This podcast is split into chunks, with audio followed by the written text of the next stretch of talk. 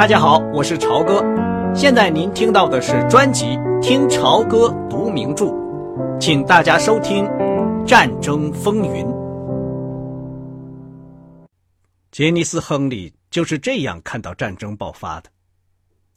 后来有好多年，他总是在酒后跟一些好朋友讲起这个故事，通常都会引起一片笑声和喝彩声。杰尼斯把汽车的踏板使劲一踩，汽车飞快的在尖利的呼啸声中爬上山去，转过几个弯，开到了山顶。他猛地刹住车，跳进路边的草丛里。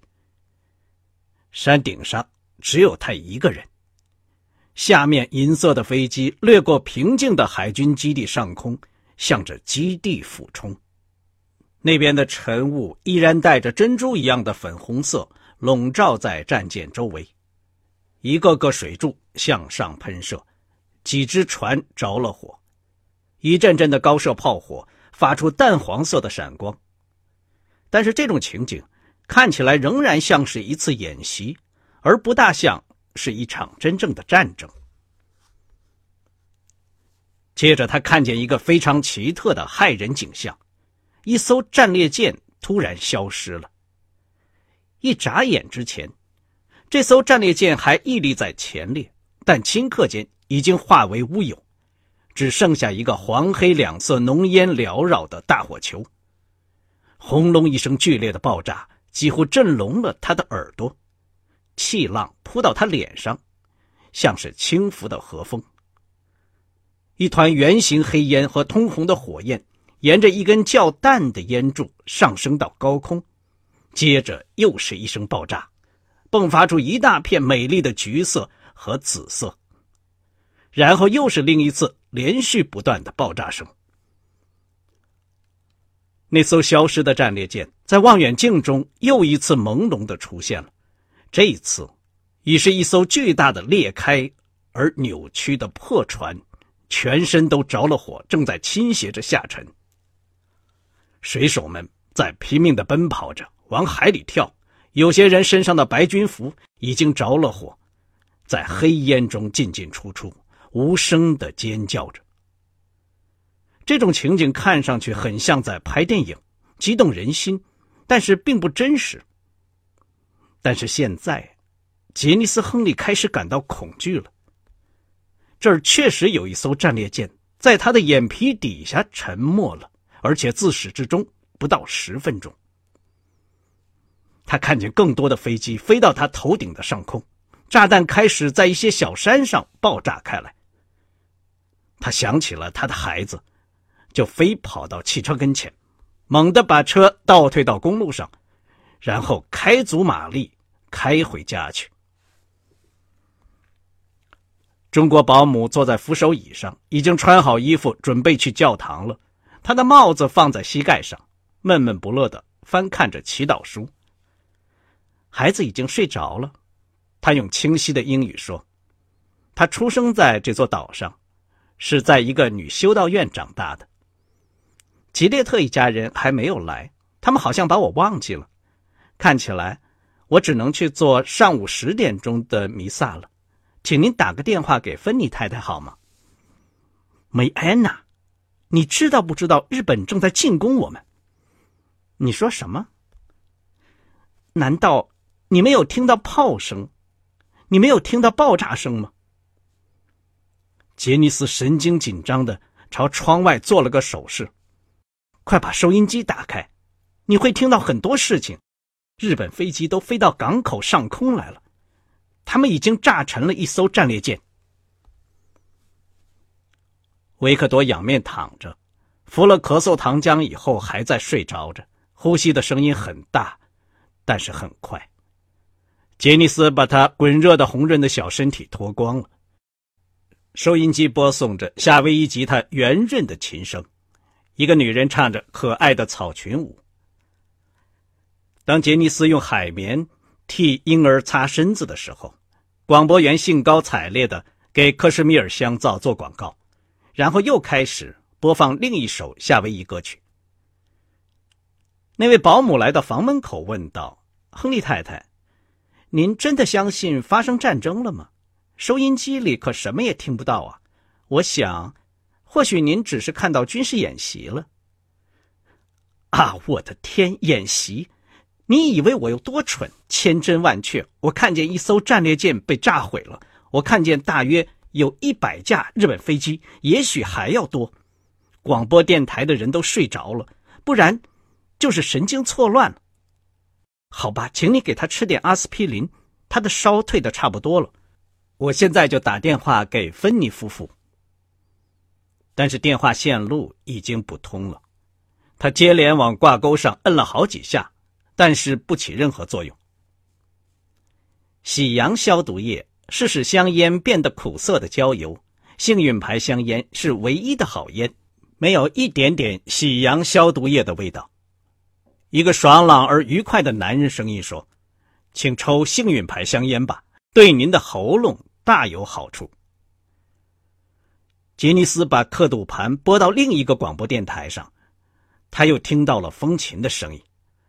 我的天哪，这是怎么回事啊？那个保姆交叉着双臂倚在门口，他斜起嘲弄的眼睛望着杰尼斯，看着他拧着收音机的刻度。在找新闻。怎么了？他们都疯了吗？水兵们有的身上着了火，有的跳到海里被浪冲走了。什么声音？是谁来了？是吉列特夫妇吗？他听见车胎压在汽车道沙石上的嘎吱声，一只拳头捶打着门，门铃响了起来。那个保姆直瞪着他的女主人，身子一动也没有动。杰尼斯飞奔到门口，把门打开。华伦·亨利踉踉跄跄地跌进门来，他血流满面，穿着沉重的飞行靴，一套带拉链的衣服和一件血迹斑斑的黄色救生衣。喂，你有二十块钱吗？华伦问。天哪，华伦，亲，你先把车钱付掉。华伦的声音已经嘶哑，话说的很简短。梅安娜。拿点绷带来好吗？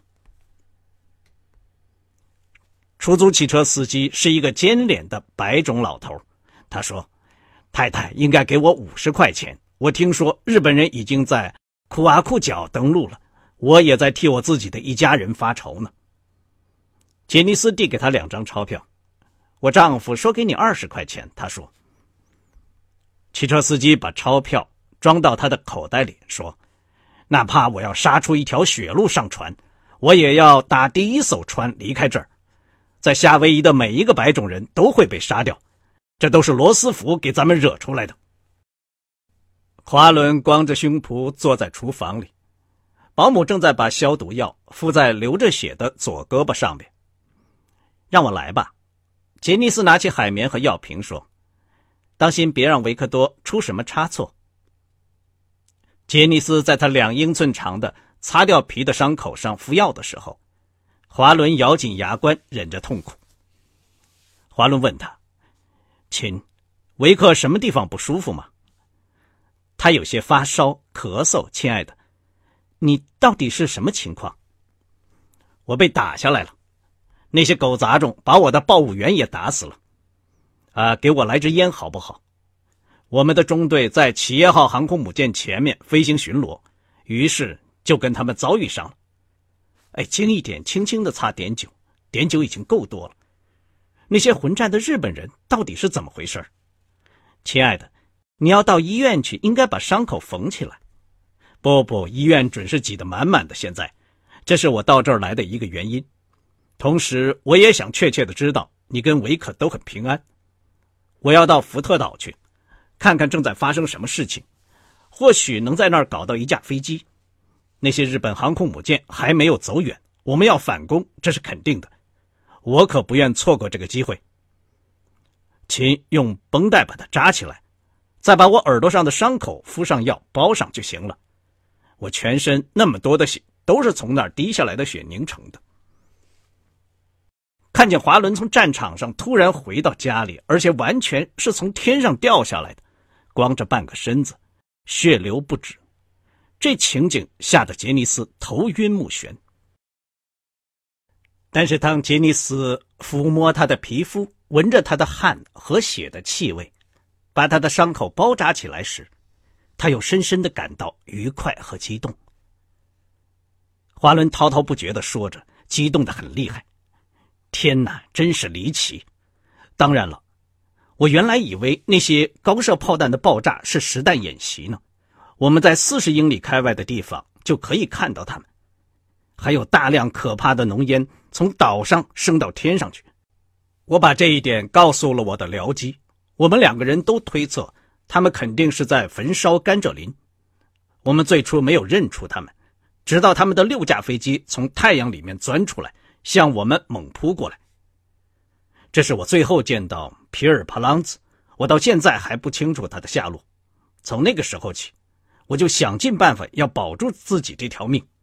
天哪，看看那些家伙俯冲的劲儿！亲爱的，不要动。对不起，的的确确，那是个硬掌琴。无畏是是一种优良的俯冲轰炸机，可是这些日本的零式飞机就更好了。它们飞起来速度那么快，性能又那么灵活，他们可以一翻身就钻到你的飞机肚子底下，快极了。我们简直不是他们的对手。他们表现出了像飞鸟一样的绝技，你甩不掉他们，也盯不住他们。说实话。驾驶员们也都是一流的，我不敢说 F 四战斗机是不是他们的对手，可是有一点可以肯定，就是一架无畏式要是和零式较量，简直就是死路一条。我只能不断的旋转着躲避他们，他们很快就把德拉什穆特打死了。他在通讯联络中发出的可怕尖叫声几乎震破了我的耳膜。最后，他喊着说：“亨利先生，我正在流血，我要死了。”接着哼了一声，就完蛋了。我一点办法也没有。他们不断的向我飞来，急于把我干掉。其中有一架冲过了头，在我的视线内停留了一两秒钟，想转过身去。我马上用五十毫米口径的机枪向他扫射。我肯定他已经开始冒烟了，可是我并没有确凿的证据。然后我就看不见他了。夜光弹从三面向我射来，正好经过我的窗口。一道道巨大的粉红色的夜光，发出嗖嗖嗖的声音。然后，天哪！我们自己的高射炮也开火了。究竟为什么向我开炮？我一点也不知道。那些愚蠢的狗娘养，也许他们只是想打日本人，而打错了目标。但是高射炮火却在我的周围爆炸开来。我仍然不知道究竟是谁打中了我，是他们呢，还是日本飞机？我只知道我的汽油箱着火了。可怜的德拉什穆特，我一声又一声的向他喊叫，直到火焰冲到飞机座舱的周围。可是他一句话也没有回答，他肯定已经死了。因此，我就打开座舱盖跳伞了。直到降落伞张开的时候，我甚至不知道我在什么地方，我看见的只是一片海水。最后，我是降落在檀香山海港上空，风把我吹到了岸上，我几乎给缠在迪林汉大道旁边一个小公园的一棵棕榈树上了。但是我最后还是解脱出来，降落到地面上。我抓住了那辆出租汽车，跟这个家伙磨了很久。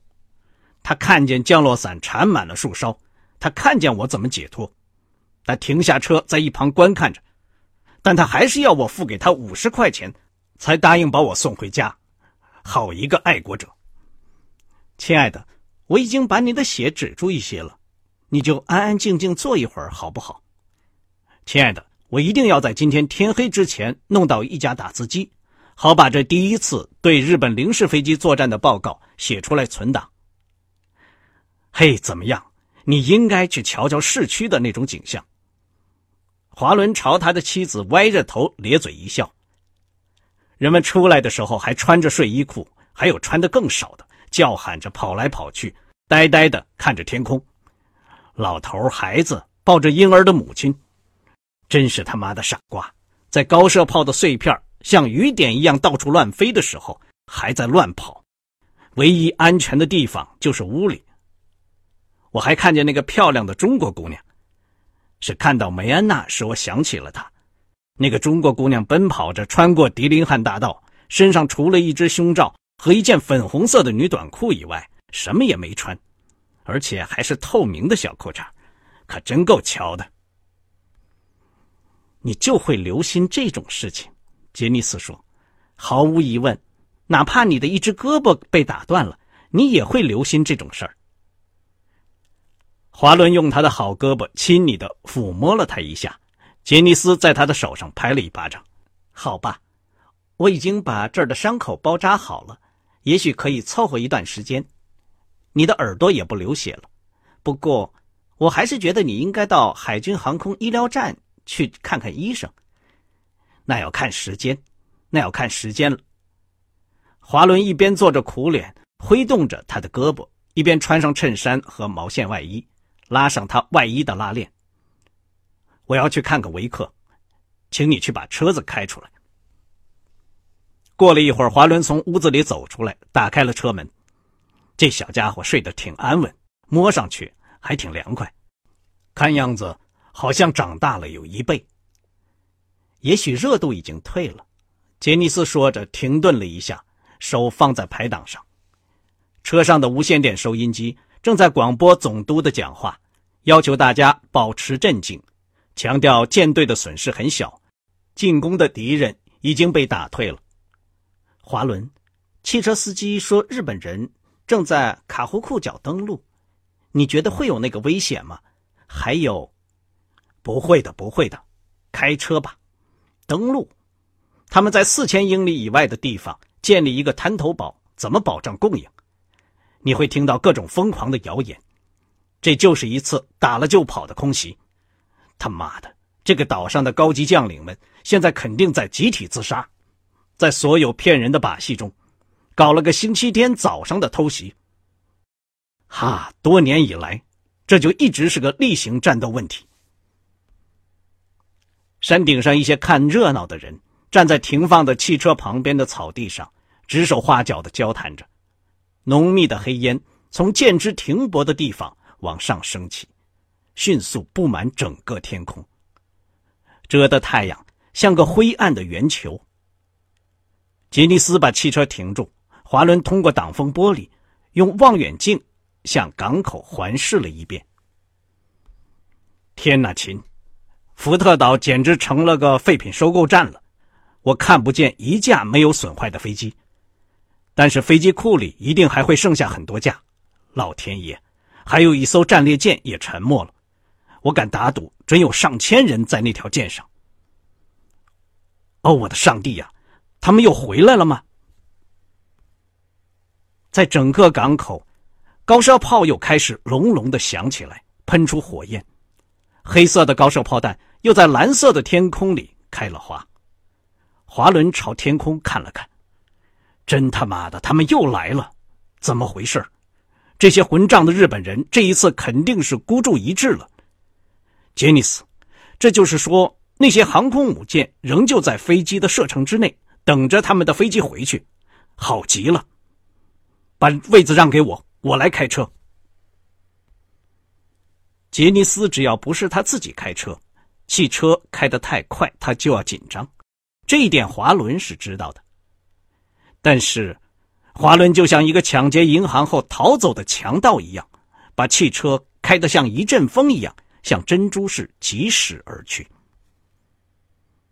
杰尼斯惊魂稍定之后，就开始欣赏这种危险的高速度。现在，在日本人袭击之后，一切都不同了，一切显得更富于冒险性，几乎可以说是更好玩了。华伦看上去是那么漂亮。那么有能力，那么惹人喜爱。他用那只没有受伤的胳膊轻松的转动着方向盘，绷紧的嘴里叼着香烟，眯起的眼睛望着马路。杰尼斯的厌烦和急躁都消失的无影无踪，也忘记的干干净净了。蘑菇状的黑烟比以前要浓厚的多。他们透过挡风玻璃看出去，看见日本飞机一架接着一架。着了火，从天上掉下来。每掉下一架飞机，华伦都要发出一声欢呼。舰队的登陆处一片混乱和恐怖，水兵们的脸和手被火烧的起泡，皮肤变成或黄或黑的烧焦的碎片，挂在带血的肉上，被人从救生艇上救出来，或者被穿着血迹斑斑的白色制服的人抬到担架上，送到医院的救护车里。受伤的人和没有受伤的人都骂着一些下流话，已经顾不得挤在登陆处，一边咬着手指头，一边细细查看受伤者面孔的妇女们，也顾不得那些孩子们。他们有的年纪比较小，在妇女们的裙子周围玩着闹着；有的年纪比较大，瞪着大眼看着被烧伤的水兵们。有一只救生艇上装满裹着白布的死人，舵手打算靠拢来。一个穿着黄卡其布军服的胖胖的老长官不住的在骂着他，挥着手叫他走开。高射炮沉重的轰击声和爆炸声。空袭警报的嚎叫声，舰艇汽笛的鸣声，飞机的怒吼声，这一片声响掩盖了一切喧哗。因为第二次空袭正在白热化阶段，空气中充满浓重的火药味混合着从福特岛周围水面上燃烧着、发出浓烟的黑色燃油中散发出的恶臭。华伦·亨利两手搭在臀部上，香烟叼在嘴上。沉着的观看着可怕而壮烈的场景。杰尼斯用发抖的声音说：“我不知道你怎么能渡过海去。”华伦心不在焉的点了点头，然后大踏步走到登陆处的终点，走到一只带长篷的船那边去。杰尼斯匆匆的跟在他后面。掌舵的，这是谁的专用汽艇啊？一个扶着舵柄的舵手，用一只手去拍拍头上戴着的白帽子。这个人宽下巴、古铜色的面孔、高个儿，他好奇地注视着华伦雪屋的救生衣，慢吞吞地说：“先生，这是海军上将拉本德的专用汽艇。海军上将在海滩上吗？是的，先生。你知道他在这儿待多久？不知道，先生。”他只是要我等着他。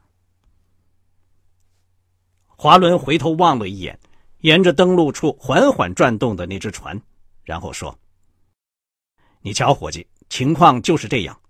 我是企业号航空母舰上的亨利海军上尉，我是个俯冲轰炸机驾驶员，是吗，先生？我是在早上起飞的，正当日本人袭击开始的时候，日本人把我的飞机打下来了。”我不得不找另一架飞机，再加入这一场战斗，所以，请你把我送到福特岛去好吗？那个舵手踌躇了一下，然后挺直了身子，向他敬了一个礼。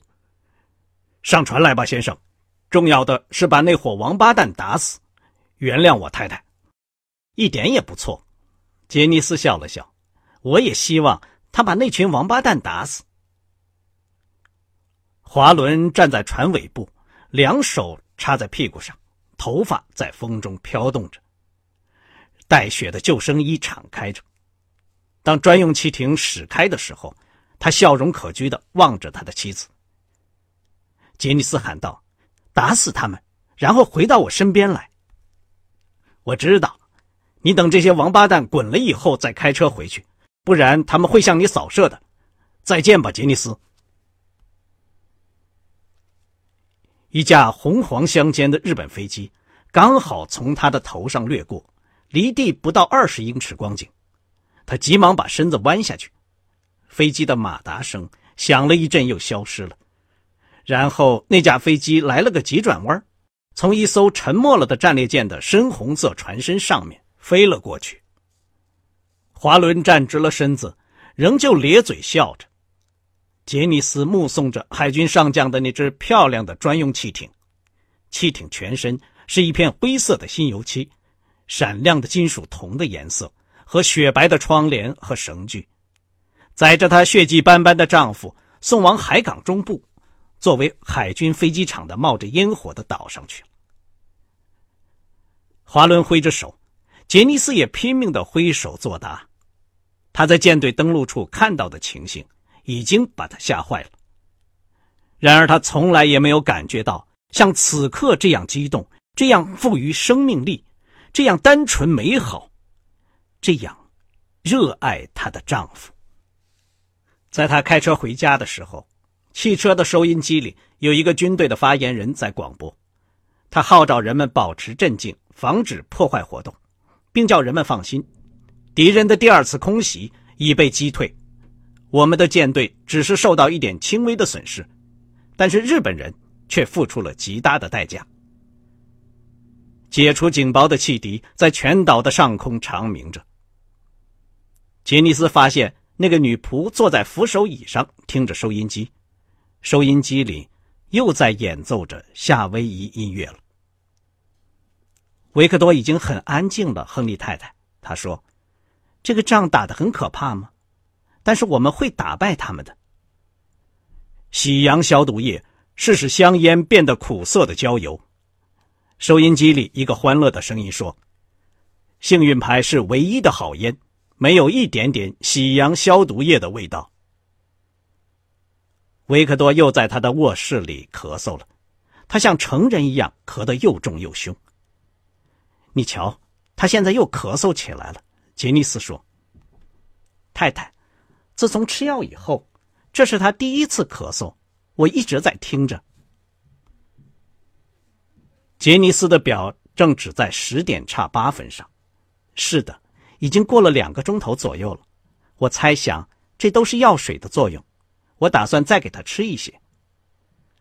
孩子身上依旧没有发烧，他闭着眼喝了一满勺褐色的糖浆，叹了一口气，然后翻过身去。杰尼斯倒在椅子上，不住的出汗，他已经精疲力尽了。